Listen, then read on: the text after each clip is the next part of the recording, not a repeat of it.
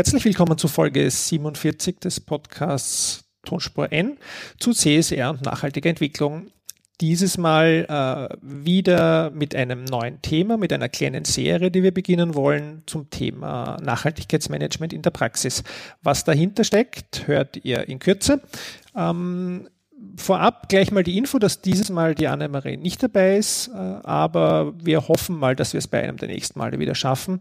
Insofern könnt ihr sie inzwischen natürlich über Twitter kontaktieren unter Annemarie Harand oder mich selbst unter Roman Mesicek aber natürlich auch uns auf Instagram folgen, wo wir immer Fotos von den äh, Aufnahmesituationen posten. Das ist Tonspur N auf Instagram in einem geschrieben oder uns ganz altmodischer E-Mail schreiben. Podcast at tonspur-n.eu. Das in aller Kürze äh, zur Einleitung. Wie gesagt, Nachhaltigkeitsmanagement in der Praxis. Wir äh, haben ja unterschiedliche Serien immer begonnen und weitergemacht und haben uns gedacht, einmal ein bisschen stärker reinzuschauen in die Unternehmen, was denn heutzutage für Themen sind, was die Kolleginnen und Kollegen beschäftigt, äh, wäre für die Hörerinnen und Hörer interessant. Wir haben uns da entschieden, dazu nicht nur Senior-Kolleginnen einzuladen, sondern eher Personen, die in Junior-Positionen in Unternehmen sind.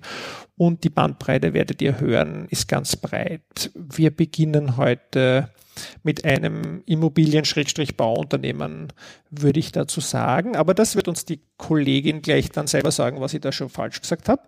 Nämlich unser erster Gast ist Amira Zauchner. Hallo Amira. Hallo.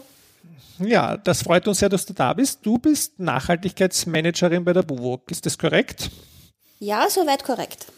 Ja, soweit korrekt. Sehr gut. Ähm, ja, wir äh, haben dich eingeladen und möchten ein bisschen über deine Tätigkeit bei der BUWOG mit dir plaudern. Aber zu Beginn, und wir werden die Serie immer ein bisschen ähnlich gestalten von Folge zu Folge, ein bisschen Fragen zur Person. Also wir interessieren uns, wer du bist. Äh, bei Frauen darf man nicht fragen als Mann, wie alt du bist. Also du bist jünger als ich, kann man mal sagen. und jünger als die Annemarie. Da können sich alle Zuhörerinnen schon mal was vorstellen. Ähm, aber erzähl mal so, äh, was hast du studiert, was hast du gemacht, wie bist du zu dem Thema Nachhaltigkeit gekommen, äh, dass du dann am Ende jetzt als Nachhaltigkeitsmanagerin in einem Unternehmen gelandet bist? Ähm, ja, mein Bachelor, ich glaube, da sollte ich anfangen. Ähm, ich habe an der Fachhochschule in Wieselburg studiert das ist eine Tochter-FH von der in Wiener Neustadt. Ähm, der Studiengang hat offiziell geheißen Produktmarketing und Projektmanagement. Ähm, das Marketing an sich hat mich langfristig nicht so überzeugt. Aber was äh, sehr wohl einen bleibenden Eindruck hinterlassen hat, war meine Vertiefung in Umwelt- und CSR-Management. Ähm, mein rückblickend waren die Kommunikationsskills sicher etwas, das ich jetzt auch immer wieder mal brauchen kann, aber so richtig langfristig hat's ähm, dann eher eben in Richtung Nachhaltigkeit gezogen. Ähm, ja, und dann hatte ich doch ähm, fünf von sechs Semestern diese Vertiefung und die hat mich recht ja gefesselt und geprägt. Und ähm, am Ende war dann so die Frage, was jetzt? Schon direkt arbeiten gehen oder noch ein Studium draufsetzen? Was macht man eigentlich mit Nachhaltigkeit jetzt genau? Hat das Zukunft für mich persönlich und einen beruflichen Werdegang? Da war ich zu der Zeit doch auch ein bisschen skeptisch. Ähm, ich hatte schon Praktika gemacht in der Unternehmensberatung, auch ähm, zum Thema Nachhaltigkeit.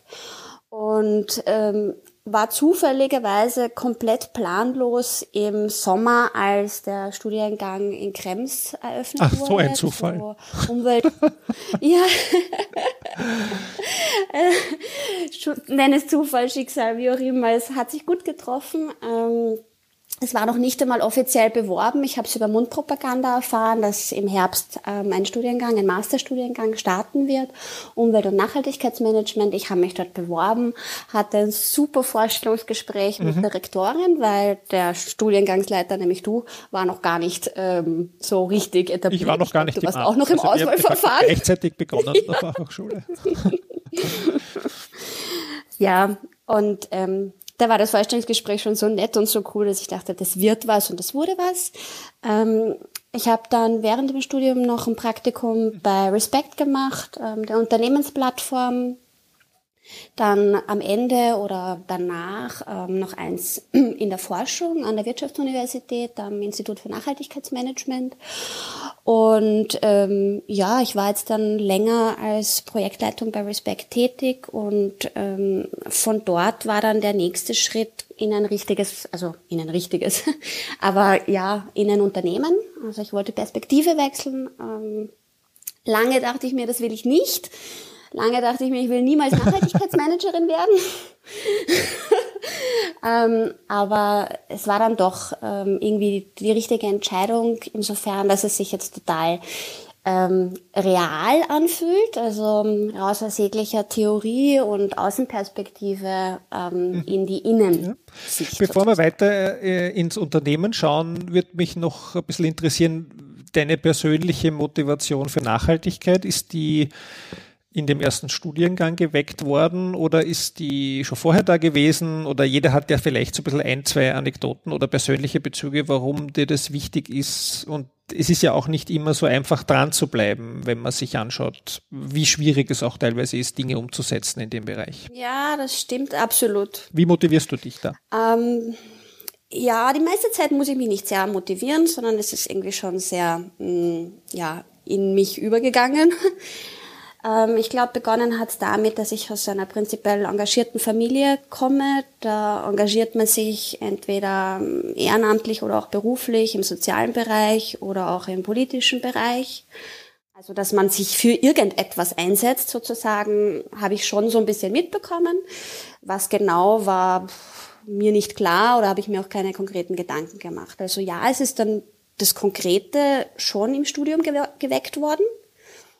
Ähm, und seitdem, ja, es ist so ein bisschen, ich glaube, ich bin grundsätzlich eigentlich ein bisschen ein fauler Mensch und ähm, wenn ich keine sehr treibende Motivation habe, ist schwierig. Also jetzt jeden Tag aufzustehen, in die Arbeit zu gehen, nur um mir ein Einkommen zu sichern, meine Steuern zu zahlen und Pensionsjahre zu sammeln, ich glaube, das würde langfristig für mich schwierig werden. Ja. Also so, meine Treiber sind so ein bisschen aus meinem Umfeld, aber auch einfach, ich brauche schon einen anständigen Grund, um meine Leistung zu bringen. Mhm. Also durchaus intrinsisch motiviert, sozusagen auch äh, etwas verändern zu wollen. Ja. Ja. Und kannst was verändern bei der Buwok? Naja, ich meine, ich bin noch nicht ewig dabei, jetzt wird es ein Jahr. Und ähm, das spürt man auch. Also ich glaube, ein Nachhaltigkeitsmanager, der neu in einem Unternehmen beginnt, sollte sich schon so einen dreijährigen Horizont mal geben.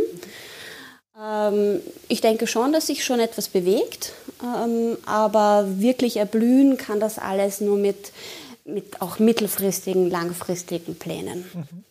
Ja, sag mal, wie ist denn dein äh, Arbeitsportfolio oder deine Job Description, wie man da bei euch sagt? Äh, was zählt zu deinen Aufgabengebieten?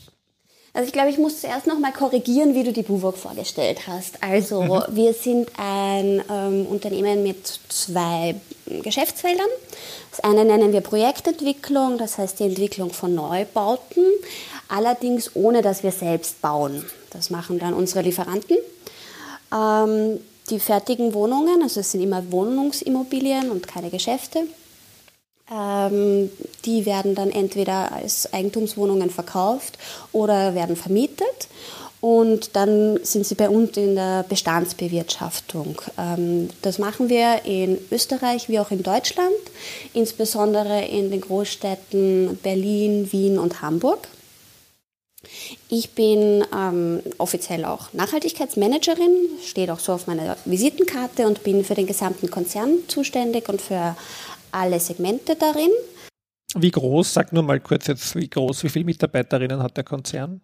Wir haben 750 Mitarbeiter, was verhältnismäßig klein ist ähm, für die Anzahl der Immobilien, die wir haben. Das liegt daran, dass wir sie eben nicht selbst bauen.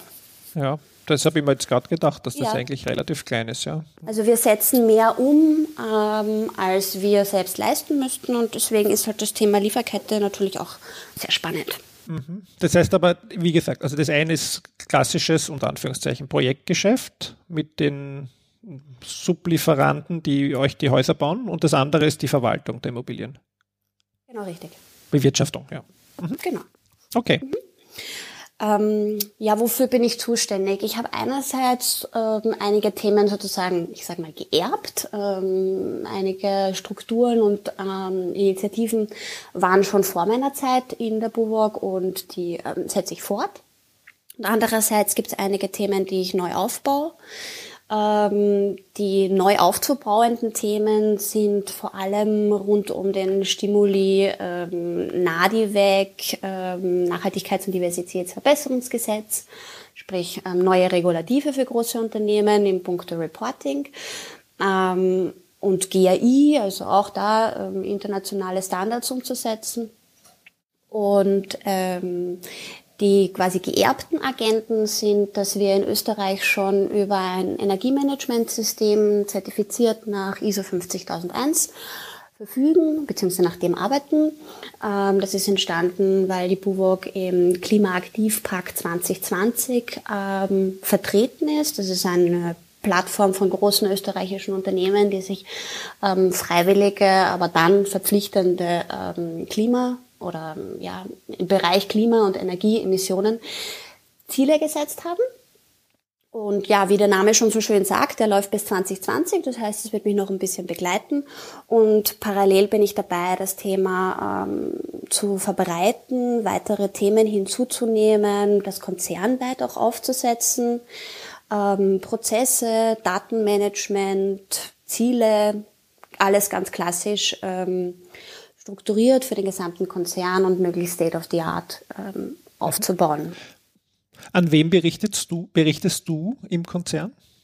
Ja, das ist eine lustige Frage. ähm, weil das ist, das ist ja so ein klassisches Thema. Man weiß ja, wo hängt man denn jetzt Nachhaltigkeit organisatorisch richtigerweise auf? Da gibt es immer wieder Diskussionen. Hm. Ähm, also ja, ich richtig gibt es ja nicht. Na eben, Oder? das ist ja die Diskussion. Der eine meint, das ist richtig und der andere meint, das ist richtig. Ähm, ich bin jetzt momentan im Finanzbereich gelandet. Mhm. Ähm, das hat sich daraus ergeben, weil ich in der, ursprünglich in der Abteilung war, die für das Corporate Reporting, für die Geschäftsberichterstattung ähm, integriert wurde, weil eben das NADIVEC ähm, insbesondere eben auch bei den externen Berichten aufschlägt. Mhm. Da habe ich mich jetzt schon weiterentwickelt und bin eine Stabstelle geworden, allerdings die Stabstelle des Bereichsleiters für Controlling. Okay, interessant. ja, ganz spannend. Es ist auch für ihn ganz spannend. Also er lernt jeden Tag Neues, mein Chef. Ähm, nein, also das ist quasi die organisatorische ähm, Platzierung, wie es auch im Organigramm hängt. Ähm, praktisch arbeite ich mit ähm, vor allem mit den operativen Bereichen zusammen, die eben entweder die Projektentwicklung machen oder ähm, die Bestandsbewirtschaftung, äh, aber auch äh, mit dem Einkauf wichtiger Player in dem Bereich bin aber momentan nicht undankbar dafür, dass ich im Controlling angesiedelt bin, weil die mich sehr fachmännisch unterstützen, was das ganze Thema Datenmanagement betrifft. Mhm. Ja, auf jeden Fall sehr spannend. Ich komme jetzt, glaube ich, zu allen Punkten, die du schon erwähnt hast, nochmal äh, zurück äh, und würde gern mit dem Ressourcenthema ein bisschen anfangen, nämlich das Thema Energie. Jetzt haben wir ja auch kurz äh, vor kurzem, also in den letzten Monaten, war ja auch große Diskussion über neue EU-Richtlinien und Vorgaben, was die Energieeffizienz im Gebäudesektor angeht, äh, die kommen sollen. Äh, Energieverbrauch in Gebäuden ist ein riesiges Thema, äh, das uns bei dem Weg in Richtung einer nachhaltigen Entwicklung teilweise blockiert, weil wir halt so viel Altsanierungsbedarf haben und teilweise, wenn man es global insbesondere betrachtet, bauen wir nicht wirklich nachhaltig. Und das ist einerseits auf den Energieverbrauch natürlich, aber vielleicht auch auf die Baumaterialien bezogen in vielen Fällen. Ähm, das ist schon ein Megathema, Energie. Äh, wie geht ihr damit um als äh, sozusagen in der Immobilienwirtschaft, äh, als Konzern, der das verantwortlich irgendwie angehen will?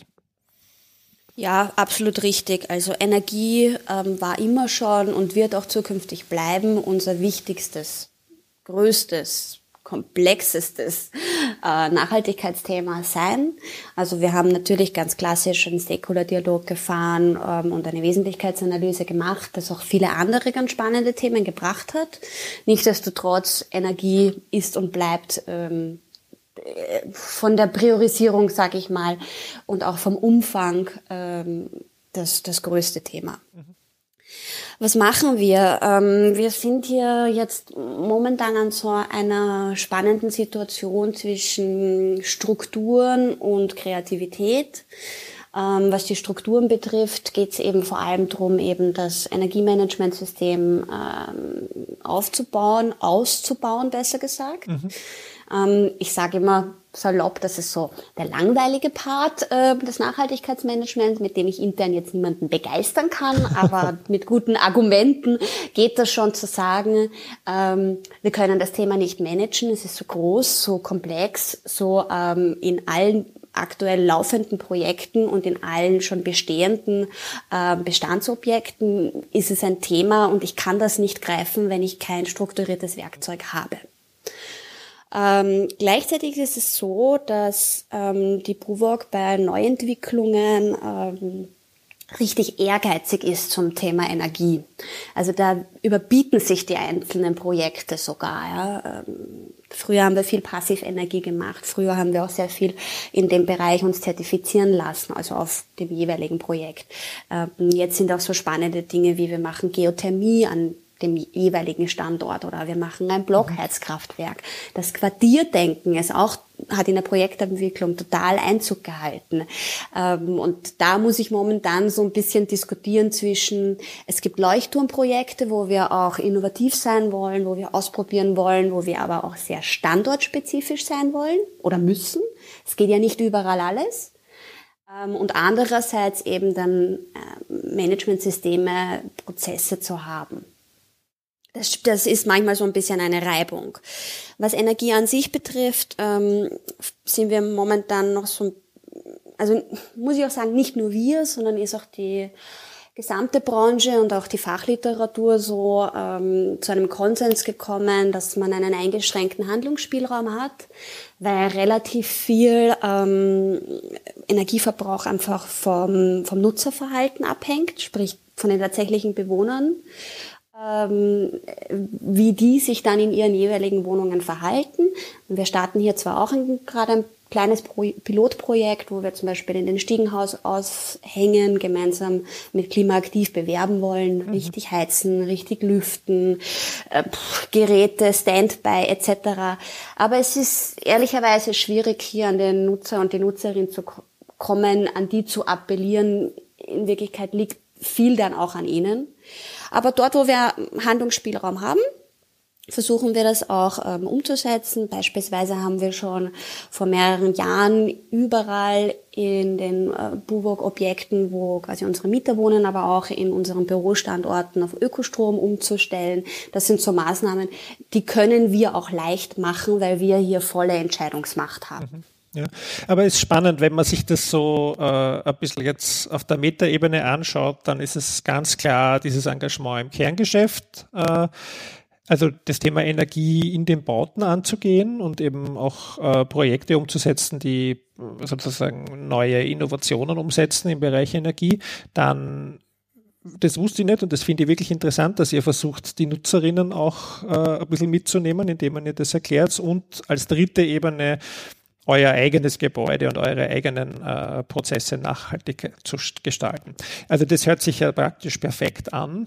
Ähm, jetzt vielleicht einen, einen ehrlichen äh, Durchdringungsgrad. Äh, also kann, kannst du, darfst du sagen, man kann ja eher auf eurer Webseite auch nachrecherchieren ein bisschen, aber wie würdest du einschätzen, äh, wo ihr unterwegs seid? Seid ihr best in class äh, in eurer Branche? Seid ihr, äh, siehst du so Leuchtturmunternehmen, die da noch weiter sind? Oder wo, würdet, wo siehst du euch? Oder wo versucht ihr euch zu positionieren? In welchem Bereich?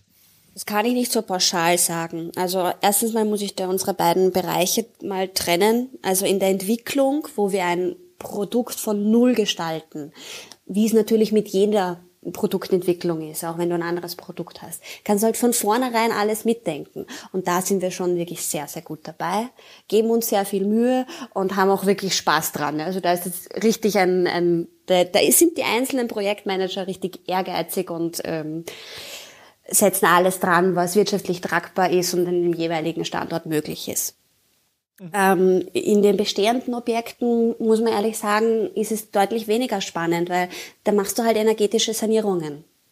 Das äh, gibt einen gewissen Zyklus, den, den halten wir ein. Ähm, das ist uns auch sehr wichtig dahingehend, weil das einfach zum Werterhalt unserer bestehenden Produkte beiträgt. Ähm, also wenn es irgendwann mal bei den Fenstern reinzieht, dann sind unsere Gebäude auch einfach deutlich weniger wert und ähm, auch für die ähm, Bewohner und unsere Kundenzufriedenheit ist das deutlich weniger attraktiv.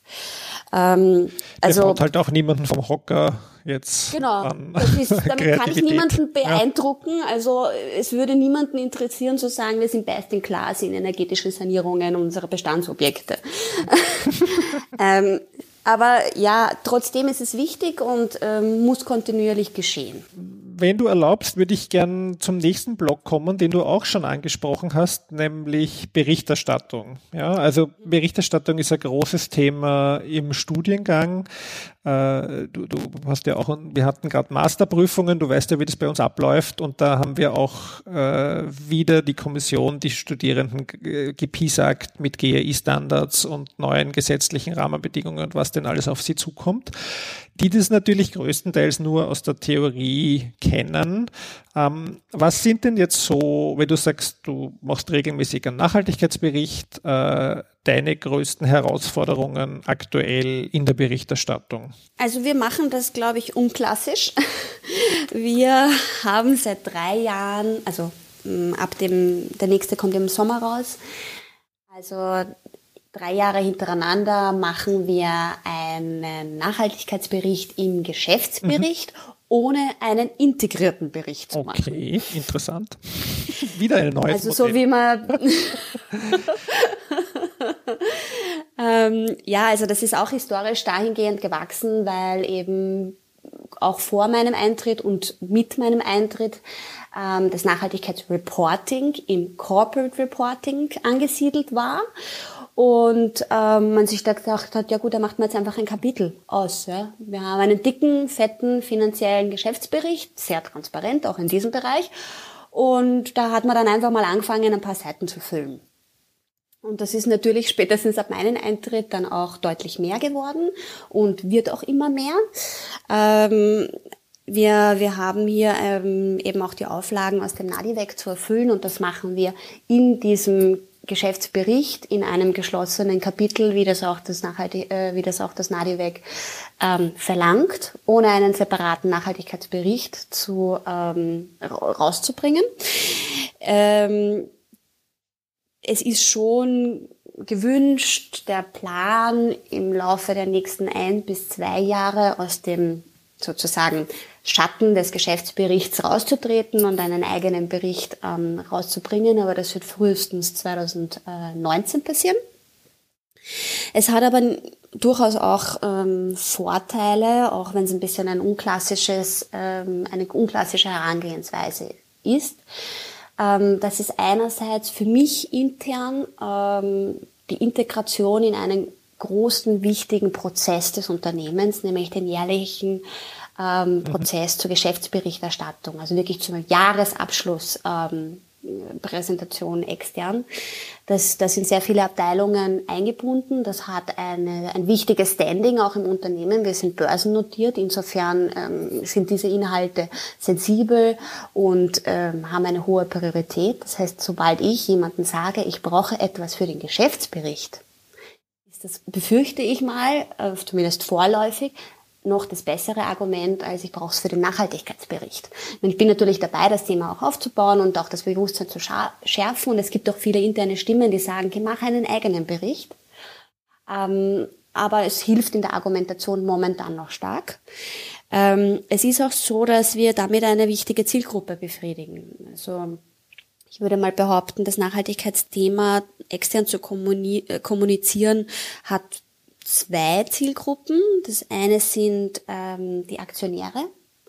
Das ist auch ein bisschen untypisch, erzähle ich aber sehr gerne auch unter anderen Nachhaltigkeitsmanagern aus anderen Unternehmen, die sich diesen äh, Treiber teilweise vielleicht sogar wünschen würden. Es ist tatsächlich so, dass ähm, wir jetzt schon mit dem Nachhaltigkeitsthema mehrere Jahre ähm, auch auf der Hauptversammlung vertreten sind, weil ähm, auf unserer jährlichen Hauptversammlung ähm, Aktionäre ähm, konkrete Fragestellungen zu Nachhaltigkeitsthemen auch ad hoc formulieren. Ähm, ihr aller Lieblingsthema ist das Thema Energie. Das spiegelt sich ähm, auch in unserem Wesentlichkeitsmatrix und in unseren ähm, zentralen Themen wieder, dass wir das eben intensiv bearbeiten müssen. Und die fragen quer durch, also teilweise sehr leinhaft, einfach irgendwie blau raus ähm, mit irgendwelchen Energieschlagwörtern und andererseits wieder sehr konkret auf ganz spezifische Kennzahlen bezogen. Und da sehen wir uns in der Pflicht, diese auch beantworten zu können. Habt ihr da auch Nachfragen von NGOs an, an eurem Bericht oder auch bei, oder sind die auch Aktionäre bei euch oder sind es eher kommerziell orientierte Aktionäre, die sich da einbringen? Also organisierte NGOs ähm, wüsste ich bis dato nicht, aber es gibt ähm, ähm, Aktionäre, wo ich ehrlicherweise sagen muss, in der Form, wie sie fragen, weil wir erleben das ja live. Also ja.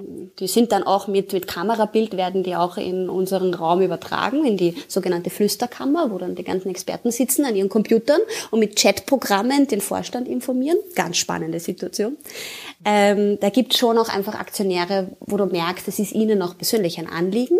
Ähm, die fragen wirklich, weil sie auch so eine intrinsische, beharrende Natur auf dem Thema haben. Und anderes, da merkst du, okay, es geht ihnen eher um den Werterhalt, ähm, wie, wie werthaltig, wie modern sind unsere ähm, Produkte. Und wieder andere spielen eher so in Richtung, wie innovativ sind wir. Sind wir da bei diesem Trendthema Nachhaltigkeit eh auch gut dabei? Also es ist ganz divers, aber es sind prinzipiell ähm, eher Privat, ähm, Privatanleger. Mhm. Streubesitz.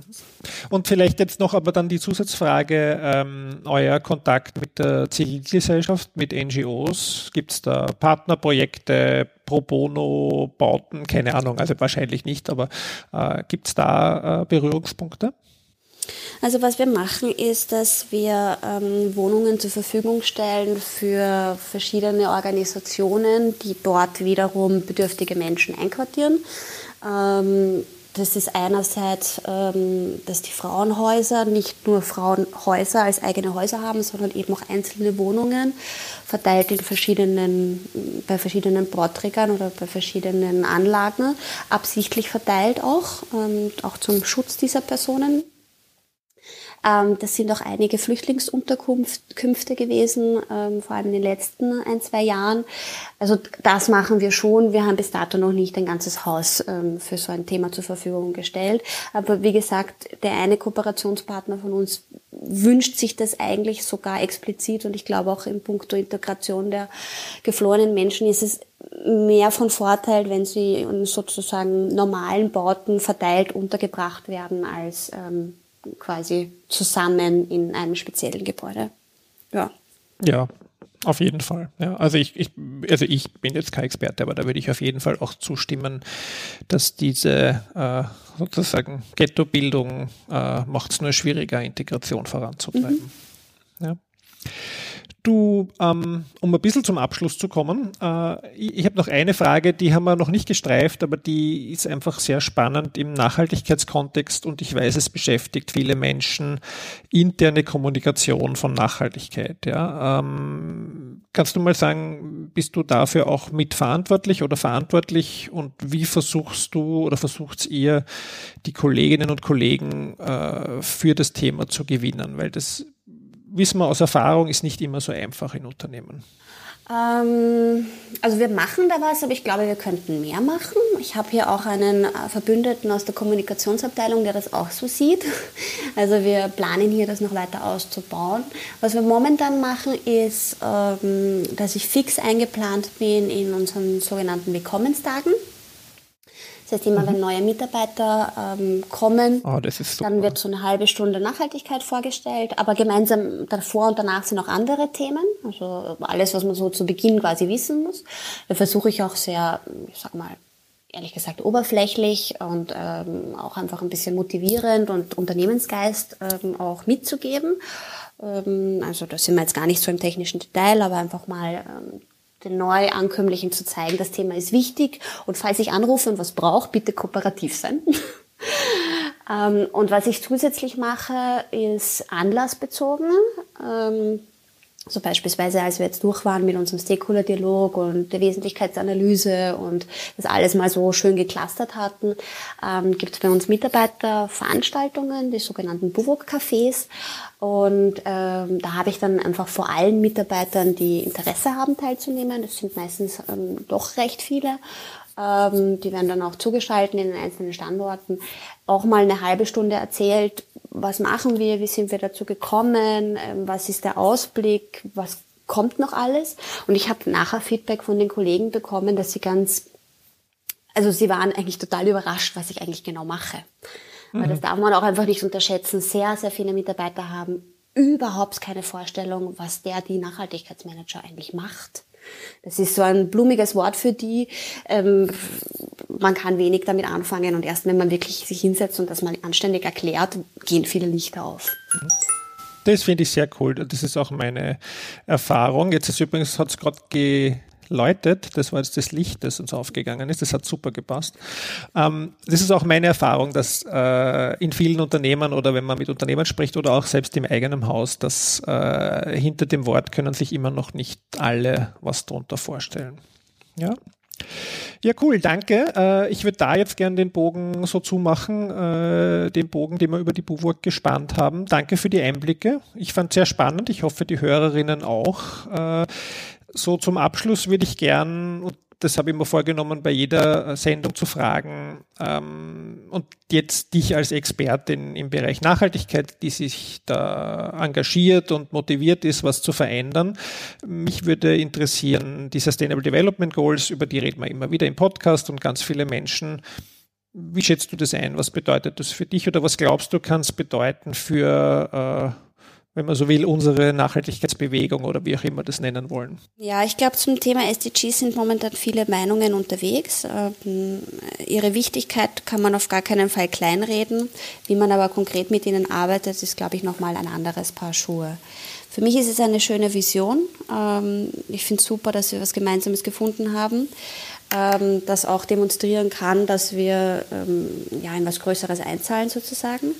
Bei der BUWOG arbeitet wir aktuell noch nicht damit. Ähm, das liegt weniger an den SDGs, sondern mehr an uns und unseren To-Dos, die wir ähm, uns davor vorgenommen haben. Also wie schon besprochen, es geht jetzt mehr so um dieses ähm, konzernweit Aufbau von ähm, wesentlichen Themen.